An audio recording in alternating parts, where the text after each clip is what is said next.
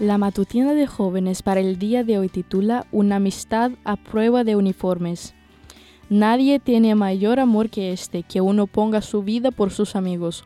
Juan 15:13. Wilhelm Hosenfeld y Vladislav Spielmann fueron dos amigos inusuales en una época inusual. Wilhelm, que para entonces era un soldado alemán del partido nazi, encontró a Vladislav, un judío polaco que llevaba tiempo escondido intentando preservar su vida. Al preguntarle por su profesión, Vladislav respondió que era pianista y ejecutó a pedido del soldado un nocturno de Chopin en do sostenido menor. Hosenfeld, favorablemente impresionado por el talento innegable de ese prófugo, lo ayudó a mejorar su escondite y le proveyó de alimento durante un mes.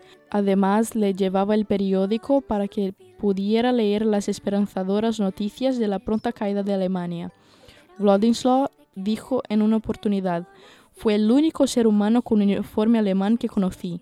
Ambas partes de esta amistad corrían un riesgo que les podía costar todo, sin embargo estuvieron dispuestos a asumirlo. Si bien es un deber moral no hacer daño a un inocente, en esas circunstancias este soldado tenía el deber de matarlo, y no lo hizo.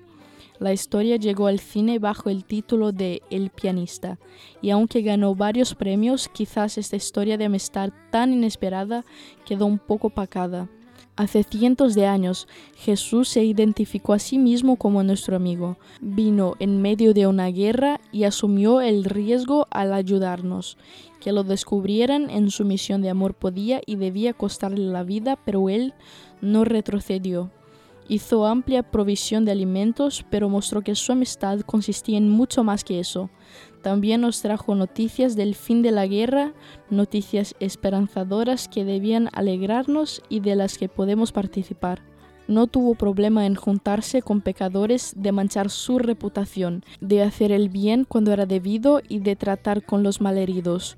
Nos amó hasta lo sumo y nadie tuvo mayor amor que él, que puso su vida por sus amigos.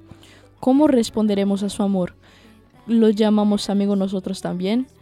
¿Cómo eres con tus amigos? ¿Pueden contar contigo aunque vengan momentos difíciles?